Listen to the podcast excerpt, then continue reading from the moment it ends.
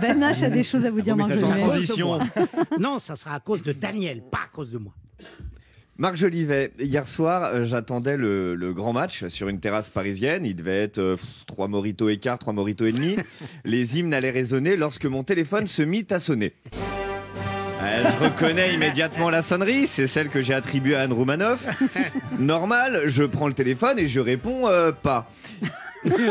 On joue déjà un huitième de finale à élimination directe, c'est pas le moment de me rajouter des soucis. Là, elle insiste deux fois, trois fois. Tel, tel Pog Pogba cherchant ses attaquants, elle multiplie les passes longues et finit évidemment par me trouver pour m'envoyer exactement le ballon que je ne voulais pas. Ben H, euh, demain ce serait super que tu fasses un papier sur Marc Jolivet, je t'envoie son livre, bonne soirée alors que j'imagine déjà ma soirée condamnée, coup de sifflet final avant même le coup d'envoi, euh, pas de match, pas de célébration et beaucoup de travail, je tente alors de redonner la balle à mon collègue et ami euh, en lui disant Et Laurent, tu crois pas que ce serait une bonne option? Je crois que lui aussi est fan de Marc Jolivet. Là, Anne me répond du tac au tac Écoute Ben, quand tu as Benzema, tu fais pas jouer Giroud. À demain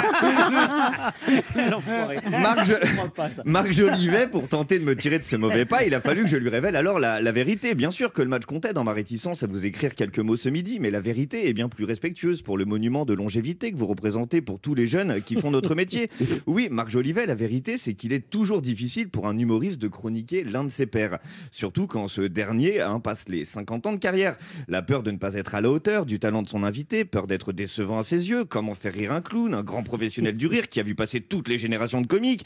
Question que je m'étais déjà posée lorsqu'on avait reçu ici même Ségolène Royal il y a quelque temps. Dur de s'attaquer au grand monstre de l'humour. Taquiner Marc Jolivet, c'est être ceinture jaune et proposer un contrat à Teddy Riner. Et si je ne chatouille pas l'humoriste qu'il est, je vais pas non plus faire des blagues sur l'écologiste convaincu qu'il est aussi. Non pas que je veuille pas taper sur cette conviction, mais j'ai épuisé mon stock de vannes depuis que les Verts ont été élus dans les grandes villes.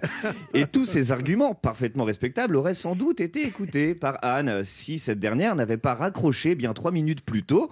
Ah, j'ai dû me rendre à l'évidence. Euh, la preuve en est, ce midi, je vais chroniquer Marc Jolivet. À défaut de Griezmann et de Benzema et de belles actions, hier soir avec vous, j'avais Balavoine, Coluche et une leçon de liberté d'expression. À l'heure où l'humour est de plus en plus attaqué, menacé par une certaine bien-pensance alliée à une politisation extrême des médias, à l'heure où le rire est de plus en plus contesté par les uns, de plus en plus incompris par les autres, voyager dans le temps avec Marc Jolivet, c'est se rappeler que dans une époque bien lisse, être un artiste, c'est avant tout s'exprimer.